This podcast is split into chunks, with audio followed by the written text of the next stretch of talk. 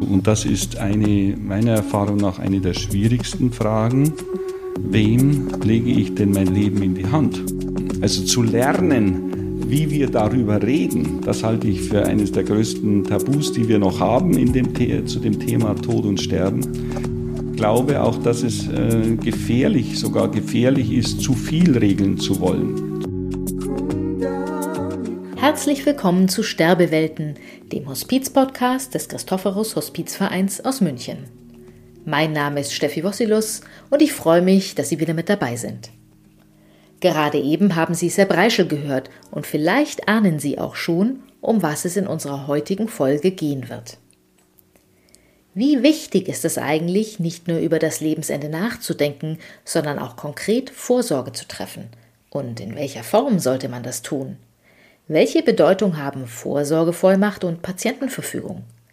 Da ist Sepp Reischel genau der richtige Ansprechpartner. Er ist fachlicher Leiter und Vorstand des Christophorus Hospizvereins und beschäftigt sich seit vielen Jahren intensiv mit diesen Themen. Michael Klausing hat mit ihm darüber gesprochen, wie man Vorsorge treffen kann, und vielleicht ist auch die ein oder andere Anregung für Sie mit dabei. Ich wünsche Ihnen jetzt viel Spaß beim Zuhören. Für uns in der Hospizbewegung gibt es einen starken Satz, der uns heute auch hier beschäftigen wird. Das Leben vom Ende her denken. Servus Sepp, schön, dass du da bist. Hallo. Vielleicht Michael. sagen wir gleich mal, von wem ist der Satz? Der Satz stammt von Frau Dr. Everding, Gustava Everding, einer Ehrenvorsitzenden unseres Vereins, die wesentliche Grundlagen gelegt hat in den 90er Jahren vor allem äh, nicht nur für uns, sondern für ganz Deutschland, äh, für die Hospizarbeit. Gibt ja so eine Perspektive vor. Ne? Das Leben vom Ende her denken ist ja ein Blick. Ja. Man normalerweise schaut man nicht vom Ende her, sondern vom Anfang her. Ja, da müssen schon einige Katastrophen drohen. Wir sehen das heute in unserer Gesellschaft in der Auseinandersetzung mit dem Klima zum Beispiel. Ähm, dass es äh, naiv wäre, nicht an das Ende zu denken, wohin das alles führt. Und das gilt auch für unser persönliches Leben. Ähm, man kann natürlich an die Wand rennen und äh, nicht daran denken, dass unser Leben endlich ist, aber es ist für jeden von uns endlich. Mhm.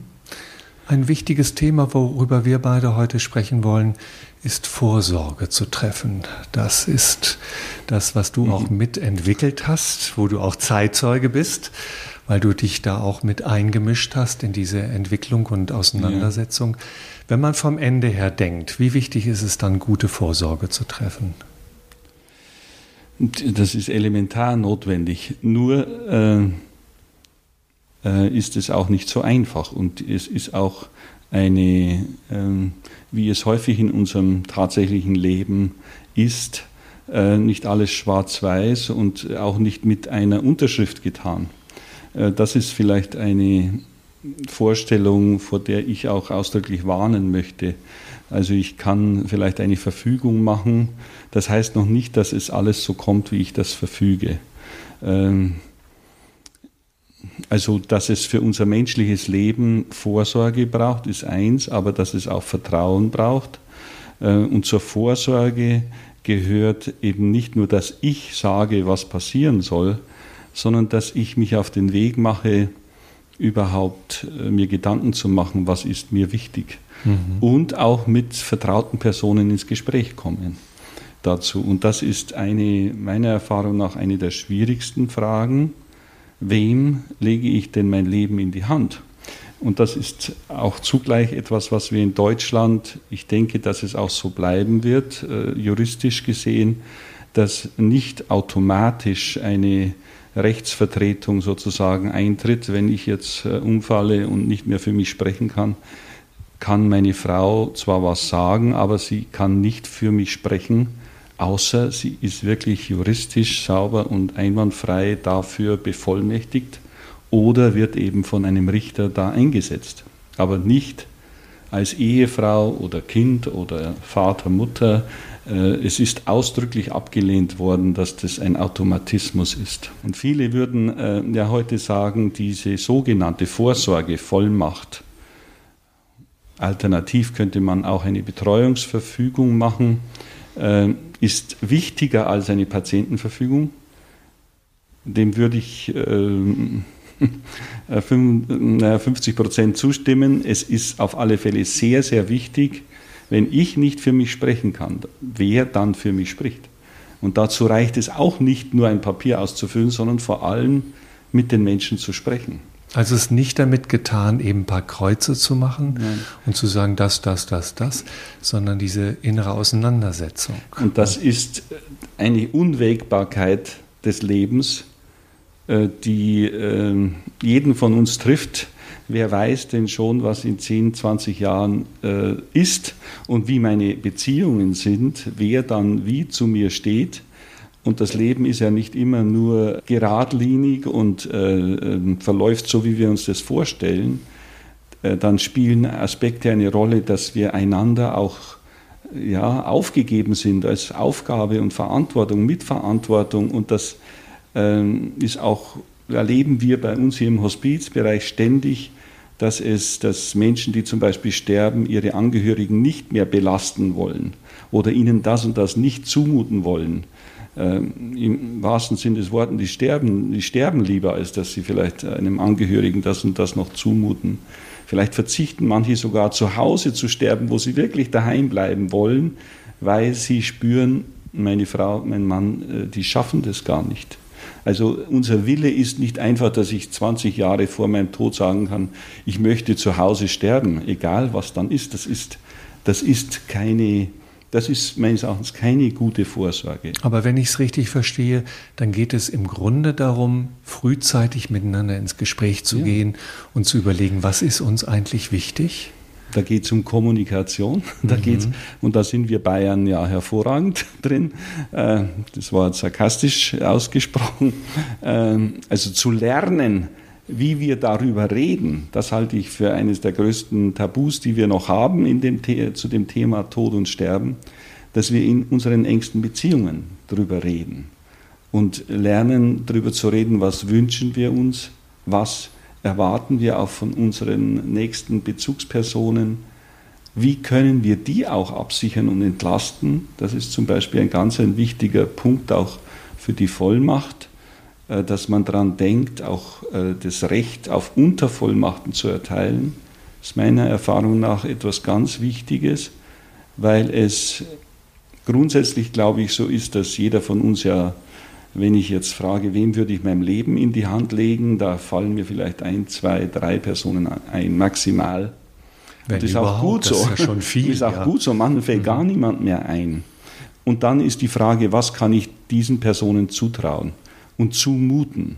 Wenn meine Kinder in Hamburg oder in New York oder in äh, Shanghai leben, äh, muss ich mich ja auch fragen, äh, mute ich es denen zu und was können die dann in diesem Fall wirklich machen? Da nochmal zurückzukommen auf die Untervollmacht, lieber einen, eine Person nehmen, die mir wirklich meinem Herzen nahe steht, ähm, die mag noch so weit weg sein, aber die kann auch per Fax jemand bevollmächtigen, dann für mich einzutreten. Die kann also meine Rechtsvertretung regeln. Das ist elementar wichtig. Also eine wirkliche Vertrauensperson, die lieber vielleicht weiter weg ist, aber mich gut kennt. Mhm, und meinen Willen dann auch auslegen kann. Das ist wirklich das, die Frage. Das zeigt schon mal, was für ein komplexer Prozess das eigentlich ja. ist. Also es ist nicht damit getan, wirklich ein bisschen was auszufüllen. Und ich höre immer wieder, jeder weiß, dass er diese Formulare ausfüllen muss, aber die landen dann auf dem Schreibtisch und dann landen sie von links nach rechts und von rechts nach links und dann landen andere Dokumente drauf. Es ist eben das, jetzt wird ja. auch äh, ein bisschen verständlicher, warum es so schwierig ist, diese Vorsorge zu treffen. Ich, ich glaube auch, dass es äh, gefährlich, sogar gefährlich ist, zu viel regeln zu wollen zu früh zu viel regeln zu wollen. Wir haben in Bayern 1999 einen ersten Arbeitskreis und Autorenkreis zusammengestellt, der äh, für das bayerische Justizministerium solche Formulare erarbeiten sollte. Äh, und wir haben uns lange gefragt, sollen wir überhaupt allgemeine Formulare rausgeben, die letztlich, wie du sagst, nichts bedeuten und äh, die von, rechts nach links geschoben werden und im Zweifelsfall übergangen werden. Äh, und wir sind eigentlich drauf gekommen, für einen gesunden Menschen, der heute noch keine klare Diagnose und Krankheitsverläufe vielleicht vor sich hat, macht es nur ganz bedingt und für ganz bestimmte Situationen Sinn, etwas vorauszubestimmen. Ja. Also es geht nicht um Panik und, und um Panikreaktionen, sondern es geht darum, gut hinzuschauen, welche Situation würde jetzt für einen gesunden, auch für einen 18-jährigen, 20-jährigen Motorradfahrer, sage ich immer, äh, äh, aber auch ein normaler kann äh, auf den Berg raufsteigen und äh, einen Unfall erleiden und dann eventuell schwerst gehirngeschädigt ähm, Monate, Jahre äh, pflegebedürftig sein. Das kann jedem passieren. Und für diese Situationen eine Vorsorge zu treffen, das ist heute nach deutschem Recht voll und ganz möglich. Das heißt, ich kann dann vorausverfügen, was soll dann passieren, zumindest was, welche Aspekte sind mir besonders wichtig. Ähm, das wäre also die Situation der schwersten Gehirnschädigung und einer fortgeschrittenen Demenz. Das ist jetzt für junge Leute vielleicht nicht so relevant, aber es erkranken durchaus auch 40-, 50-Jährige schon äh, an, Demenz, äh, an Demenzsyndromen. Ähm, und dann ist, denke ich, da auch Zeit, sich noch damit zu beschäftigen. Aber diese schwere Gehirnschädigung gilt für alle. Und wenn wir da nicht vorgesorgt haben und vorentschieden haben, dann muss ganz simpel äh, die, ähm, der, die, müssen die behandelnden Ärzte das tun, was sie tun können. Also bei mir kommt an, wichtig ist es, Grundregelungen zu treffen, ja. wo man schon weiß, das kann passieren und das ist wichtig, dass es abgesichert ja. ist und auch Menschen mit Menschen ins Gespräch zu gehen, ja. in Kommunikation zu gehen anzufangen, sich, sich zu überlegen, wie, wie würde das überhaupt laufen? Ja, und äh, wie du sagst und wie du sehr gut weißt, es, äh, Selbstbestimmung ist ja nicht etwas, äh, was vom Himmel fällt. Also ich muss mich ja selbst zuerst einmal gefunden haben und was ich überhaupt, wer ich bin, was ich möchte, was mir wichtig ist. Diesen Prozess kann man nicht überspringen. Also und äh, das heißt, wenn ich mich selbst nicht gefunden habe, macht es auch keinen Sinn, mich selber zu bestimmen. Dann bleibt vielleicht als Vorsorge, die beste Vorsorge ist dann ein guten Freund, mit dem ich zumindest gesprochen habe und der mich gut kennt. Also ich glaube, eine der größten, ähm, der größte Beitrag für eine gute Selbstbestimmung in unserer Gesellschaft und in unseren Familien und Bezugssystemen wäre, dass wir eine gute Kultur der Auseinandersetzung haben, dass wir um diese Entscheidungen auch ringen und uns äh, äh, ja, auseinandersetzen. Es geht, es ist ja nicht so einfach, also äh, das, den anderen sterben zu lassen. Ja? Ich äh, denke an viele Situationen, wo Menschen, die jetzt schwerst krank sind, äh, nicht gehen können, weil sie, weil sie gehalten werden. Das klingt jetzt vielleicht seltsam, als würde man jemand halten können. Das ist aber tatsächlich so, dass äh, wenn, wenn der angehörige, zugehörige Mensch den nicht gehen lassen kann, dann kann er eventuell wirklich nicht gehen. Mhm. Ja. Das geht aber noch viel weiter, dass Angehörige natürlich auch eingreifen und sagen, das musst du machen, diese Behandlung, du musst deine Magensonde machen und du musst dich, äh, musst dich dieser Therapie noch unterziehen. Äh, du kannst dich doch jetzt nicht einfach schleichen, bayerisch gesagt. Also das geht nicht. Und ich würde mal sagen, dass mindestens die Hälfte, drei Viertel unserer Bevölkerung dann das macht, was die Frau sagt oder der Mann sagt oder vielleicht eine Tochter oder Sohn sagt.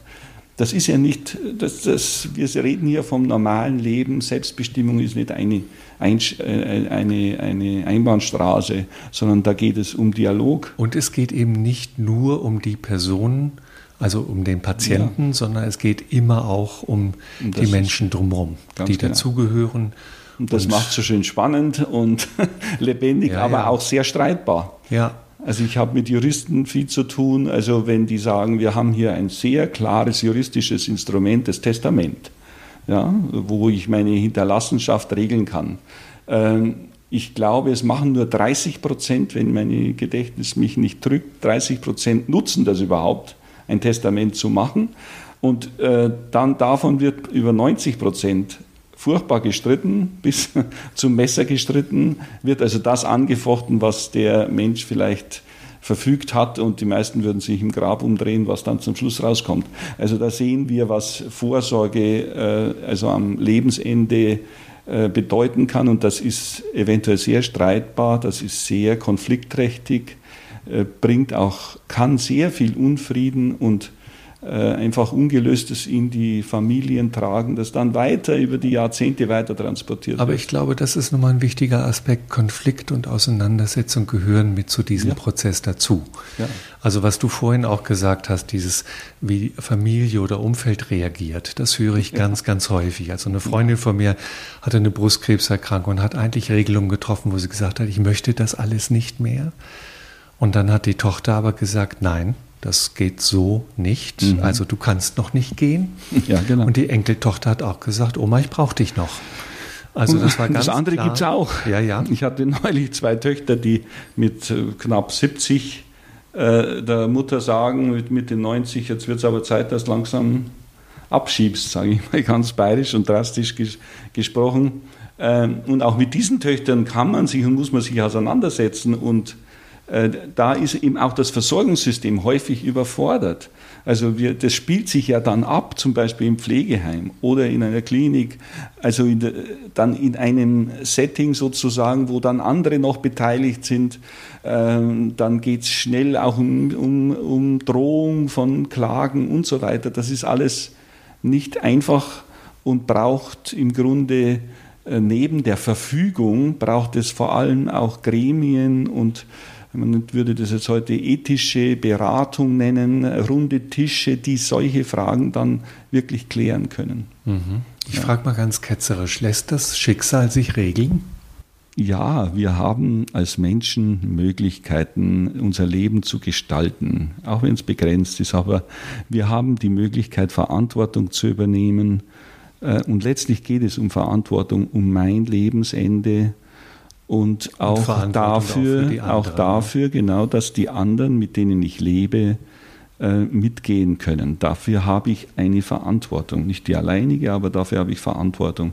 Und ich lasse meine zugehörigen Menschen im Regen stehen, wenn ich mich dazu nicht äußere.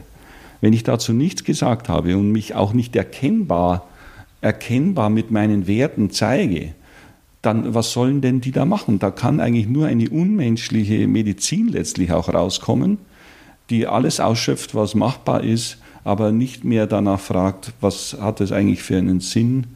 Ähm, es geht ums Abschiednehmen vom Leben. Und da, äh, wenn wir auf die trauernden Menschen, die Hinterbliebenen schauen, sehen wir, wie schwer die leiden, wenn sie völlig überfordert sind, nichts wissen, nicht einbezogen werden, es macht doch einen großen Unterschied, ob ich mit meiner Mutter schon darüber gesprochen habe ähm, oder ob ich in eine solche Situation stolpere, wo es plötzlich um die Entscheidung geht, dass meine alte Mutter jetzt noch äh, ins Krankenhaus soll oder also dann muss ich mich erinnern können an äh, Situationen, wo ich mit ihr gesprochen habe, vielleicht wenn es Geschwister gibt. Dieser Austausch, der wird häufig auch unterschätzt. Ich bedauere zum Beispiel sehr, dass man 2009 bei diesem Gesetz zur Patientenverfügung die mündliche Patientenverfügung eigentlich abgeschafft hat. Es gibt keine mündliche Patientenverfügung mehr. Man hat aber stattdessen äh, das äh, als äh, mündlichen Behandlungswunsch der Patientenverfügung gleichgestellt. Das sollte man wirklich nicht unter den Tisch fallen lassen. Ich halte sehr viel vom gesprochenen Wort. Das ist nicht flüchtig und einfach nur so dahingesagt, sondern wir müssen das, was wir dann sagen, auch ernst nehmen, vielleicht aufschreiben.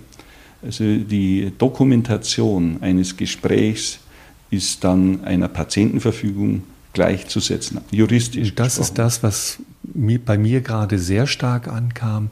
Wenn ich ein Angehöriger bin, wenn ich ein Sohn oder eine Tochter bin, dann muss ich mich auf ein Gespräch beziehen können für eine Entscheidung. Ja. Sonst habe ich ein Problem. Wenn das vorher nie besprochen wurde, nie angesprochen wurde, habe ich keine Orientierung. Und Aber wenn du es aufgeschrieben, Entschuldigung, ja. wenn du es aufgeschrieben hast, noch besser. Noch besser. Und wenn es noch nicht aufgeschrieben ist, auch im Nachhinein kann man das aufschreiben. geschriebenes Wort, ist, äh, sind zum Teil eidesstattliche Erklärungen, sind für Richter, sollten die das wirklich entscheiden müssen, dann auch ausschlaggebend. Was ist äh, der Wille dieses Menschen? Und darum geht es ja. Reden, hinsetzen, aufschreiben. Genau, und das gilt für alle, im Grunde für die Fachleute, auch für die Pflege zum Beispiel, die, die, das, die hört jeden Tag, dass eine alte Frau in der Pflegestation vielleicht schon die Morgen immer leben und was weiß ich. Da sagen viele, ja, die sagt es ja jeden Tag, was soll das, also das ist nicht wichtig sozusagen. Dass die Teams anfangen, da sich hinzusetzen und das tun meines Erachtens viele auch schon, äh, sich hinsetzen, austauschen, das dokumentieren. Dass das nicht einfach nur, äh, und dann wäre es natürlich gut, sich hinzusetzen, mit der Frau mal ausführlich zu reden. Da hat der Gesetzgeber 2015 auch einen großen Schritt nach vorne gemacht in Deutschland, einen Paragraphen geschaffen, nennt sich die gesundheitliche Vorausplanung die vorsieht, dass man in Pflegeeinrichtungen und auch in der Eingliederungshilfe für Menschen mit Behinderung eine ausführliche Beratung zur Verfügung stellt. Also umfangreiche Beratung, Gespräche zum Lebensende. Gib mir ein Stichwort. Wir haben hier einmal im Monat eine Beratung zur Patientenverfügung und zur Vorsorgevollmacht. Wie läuft das da ab? Was, was kann ich da bekommen? Das ist nochmal eine allgemeine Beratung. Hier im Christophorus Hospizverein können Sie äh, am letzten Mittwoch im Monat äh, kommen. Ähm, da gibt eine Juristin und eine äh, Mitarbeiterin aus der Pflege ausführlich, ausführliche Informationen, erklärt äh, die Schritte zur Patientenverfügung und zur Vollmacht. Und äh, wichtig, das ist ein erster Anstoß, äh, mal zu hören, was es genauer ist und sich dann damit zu beschäftigen und gegebenenfalls auch dann zu einer weiteren individuellen Beratung zu kommen. Mhm. Den Weg gibt es hier auf alle Fälle. Äh, wie gesagt, wir sind auf einem Weg. Ich habe begonnen Mitte der 90er Jahre des letzten Jahrhunderts, als dieses Thema mehr und mehr aufkam.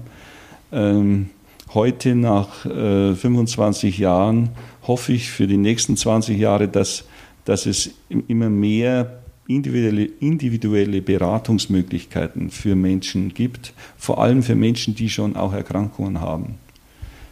Also das möchte ich vielleicht schon noch sagen, dass es Vorsorge, ich habe es am Anfang schon gesagt, also gefährlich ist auch, wenn man meint, man kann für, für x beliebige Situationen alles Mögliche schon vorherbestimmen. Also es geht nicht darum, eine Fantasie zu machen und zu jeder Möglichkeit irgendwie Nein. sich was zu überlegen, man Aber weiß ja nicht, woher der Wind weht, aus ja, welcher Ecke es Also was leider in den Patientenverfügungen häufig übergangen wird, aber vielleicht der wichtigste Teil ist, gerade wenn man noch sich relativ gesund fühlt, ist die äh, sogenannte Ergänzung zur Patientenverfügung, die äh, oft auch Wertanamnese genannt wird. Also ich drücke in ein paar Sätzen auf einer Seite aus, was mir wichtig ist in meinem Leben. Das mag vielleicht jetzt nicht so exakt klingen. Also ich schaue, ich möchte keine Schläuche, ich möchte keine Beatmung, ich möchte das und das nicht, ich möchte keine Blutbestandteile und, und, und. Das finden Sie zum Beispiel in den Vorlagen des, des Bundesjustizministeriums. Sind ganz gute Vorschläge, ohne Zweifel. Ich meine, dass es für einen Gesunden zu weit vorgesorgt ist, weil wir noch gar nicht genau sehen, was kommt auf uns zu. Der genau. Zeitpunkt, glaube ich, wäre wirklich der, ein ganz entscheidender Zeitpunkt ist, wann werde ich zum Beispiel, ich werde konfrontiert mit einer Krebsdiagnose oder Demenzdiagnose oder einer lebensbedrohlichen Situation, dann mich dieser Situation zu stellen und auch das Umfeld, dass die darüber dann das Ende auch mit in den Blick nehmen und sagen, wie könnte das verlaufen, was möchte ich dann? weil ich glaube, die jetzigen Patientenverfügungen, 90 Prozent wird kein Mensch brauchen. Mhm. Also die werden nicht von einem Tisch auf den nächsten geschoben, sondern die wird auch niemand brauchen, weil diese Situationen gar nicht eintreten. Ja? Weil es gar nicht zu einer schwersten Gehirnschädigung kommt oder zu einem fortgeschrittenen Demenz. Es, es, es liegt vielleicht völlig dazwischen. Und dafür sind auch diese lyrischen Texte, also dass ich einfach mich hinsetze, mh, hm, oder auch mit meiner Mutter darüber rede, was ist ihr wichtig und das hernach dann aufschreibe. Das ist eine Methode, die ich auch empfehle. Also, weil meine Mutter nie schreiben will. Mhm. Aber das geht vielleicht manchen anderen auch so. Ja. Und dass ich das aufschreibe und ihr das nochmal vorlese, ob das wirklich ihr Wille ist und ihre Einstellung. Das kann ungeheuer viel helfen für den tatsächlichen Konfliktfall oder Entscheidungsfall. Ist es wichtig, damit das wirksam wird, was ich aufgeschrieben habe, dass es irgendwo hinterlegt wird. Ja, das ist wichtig natürlich, dass man dann diese Unterlagen findet. Wobei man wirklich zu bedenken geben muss, die Patientenverfügungen sind nicht so gedacht und auch die Vollmachten, dass man sie äh, im Augenblick des Unfalls oder am selben Tag noch irgendwie vorweisen muss oder dazu Entscheidungen treffen muss. Das ist in aller Regel nicht der Fall. Also macht es sehr viel Sinn, dass diese äh, Dokumente bei meinen Unterlagen auffindbar sind und vor allem meine Vertrauenspersonen wissen, wo das ist. Viele empfehlen die Registrierung bei der Bundesnotarskammer, heißt es, glaube ich, äh, Bundesnotarskammer. Bundesnotarkammer. Ähm, die haben ein äh, Register eingerichtet, auf das bundesweit alle Betreuungsrichter sofort zugreifen können, wenn heute so eine, eine Entscheidungssituation ist und zum Gericht kommt, dann kann jeder Betreuungsrichter nachschauen, hat da jemand eine Patientenverfügung oder Vollmacht oder beides hinterlegt. Das ist durchaus zu empfehlen. Es ist etwas aufwendig, wenn man es natürlich korrigieren will oder updaten möchte. Es ist ja auch nicht notwendig, die Patientenverfügung und auch die Vollmacht unterliegt keinem zeitlichen Zwang. Das heißt, es wird zwar immer wieder gesagt, man sollte sie erneuern alle paar Jahre. Das ist juristisch nicht der Fall. Juristisch gesehen ist meine Verfügung für heute auch für die nächsten 20 Jahre gültig. Wobei je länger das natürlich zurückliegt, umso mehr muss man sich fragen, gilt es noch? Ja, oder ist da in der Zwischenzeit vielleicht eine Meinungsänderung eingetreten? Und der Hausarzt? Der Hausarzt ähm, wäre schön, wenn er eine größere Rolle spielen würde. Ähm, aber mh, mm, das kann man machen beim behandelnden Arzt, diese Patientenverfügung zu hinterlegen. Das macht aber dann Sinn, wenn man auch mit ihm gesprochen hat und auch äh, vielleicht sogar die Schritte mit ihm wirklich ausführlich beraten hat. Dann kann man es bei den Krankenunterlagen hinterlegen. Aber das sicherste ist sicher, also bei den eigenen Unterlagen und die, vor allem die Bevollmächtigung, ähm, auch den bevollmächtigten Personen in Kopie zu geben, ähm, damit die wissen, wohin sie greifen müssen. Eine Frage, die immer wieder auftaucht, wird das später auch wirklich umgesetzt, was ich da aufgeschrieben habe, was ich auch wirklich möchte, oder passiert was ganz anderes? Ja, ähm, juristisch ist es so, dass jede, jedes Detail einer Patientenverfügung genau angeschaut werden muss. Sprich, also juristisch absolut verbindlich ist es, wenn es die Situation genau bezeichnet und die Maßnahme genau bezeichnet. Das heißt, also es ist absolut verbindlich heute, wenn ich schreibe, wie es zum Beispiel in der bayerischen Vorsorgebroschüre heißt, ähm, in der fortgeschritt im fortgeschrittenen Stadium der Demenz kommt es zu Schluckstörungen. Das heißt, ich nehme nichts mehr zu mir und äh, verweigere das vielleicht auch. Dann verfüge ich für diese Situation, dass keinerlei Maßnahme ergriffen wird, meinen Schluckapparat zu umgehen. Sprich, es wird keine künstliche Nahrung und Flüssigkeit eingeführt. Diese Entscheidung ist also eins zu eins. Ich bestimme genau die Situation und ich möchte dann die Maßnahme nicht. Das ist 100% verbindlich, wenn die Situation so eintritt. Also bei der Demenz tritt sie in jedem Fall so ein, aber es ist also nicht gesagt, dass ich die Demenz überhaupt erleiden werde. Mhm. Also, also das heißt, also ich muss immer genau schauen und da sind viele Schwächen von Patientenverfügungen, dass sie vielleicht die Situation eben nicht genau beschreiben. Ja. Ähm, aber wenn das so ist, dann ist das juristisch auch höchstrichterlich in den letzten 20 Jahren, 30 Jahren sogar äh, durchgängig so äh, beurteilt worden. Patientenverfügungen, die das eben nicht genau machen, wenn ich irgendeine, wenn ich sage, ich habe einen Schlaganfall, zum Beispiel, wie ein Beispiel, ähm, und ich möchte dann nicht mehr am Leben erhalten werden, ich möchte keine Nahrung, Flüssigkeit oder keine Therapie, dann ist das keine genaue diagnostische Situation, weil ich nicht weiß, wie es beim Schlaganfall ausgeht. Das heißt, es könnte sein, dass ich wieder zu mir komme, dass ich zwischendurch auch was entscheiden kann und sagen kann. Das heißt, das ist eine Unwägbarkeit. Der Schlaganfall macht keinen Sinn. Und da kann ich mich natürlich, da bin ich in einem Prozess drin, und da ist in der Regel darauf zu warten, dass dieser Mensch nochmal zu sich kommt und dann selber entscheidet. Also da wäre auch ein Vorbehalt gegen Patientenverfügungen und auch im, Gesundheits, äh, äh, in der, im Behandlungsprozess wichtig, dass man nicht nur auf Patientenverfügungen schaut, sondern auf diesen Menschen und schaut, können wir von ihm selber nochmal eine Aussage bekommen. Das ist vorzuziehen. Ja? Das ist immer vorzuziehen. Und es ist nicht alles im Voraus zu entscheiden. Ich nehme es als Anregung, mich heute hinzusetzen und wirklich mal, was ist mir wichtig im Leben aufzuschreiben. Ja. Ganz zentraler Punkt. Sehr fassbar, aber wahrscheinlich auch gar nicht so einfach. Danke für die Anregung, danke für die Informationen, Sepp. Wir lernen vom Ende her zu denken. So, das waren nun viele Informationen und vielleicht möchten Sie ja das ein oder andere nachlesen. Dann empfehlen wir Ihnen die Seite des Hospiz- und Palliativnetzwerkes München. Auf deren Homepage unter hpn-münchen.de finden Sie geprüfte und bewährte Formulare. Und am Mittwoch, dem 24. November zwischen 10 und 12 Uhr, findet bei uns im Christophorus Hospiz die nächste Infoveranstaltung zu diesem Thema statt. Anmelden können Sie sich unter bildung.chv.org. Und das ist übrigens auch genau die richtige Mailadresse für Ihr Feedback, über das wir uns immer freuen.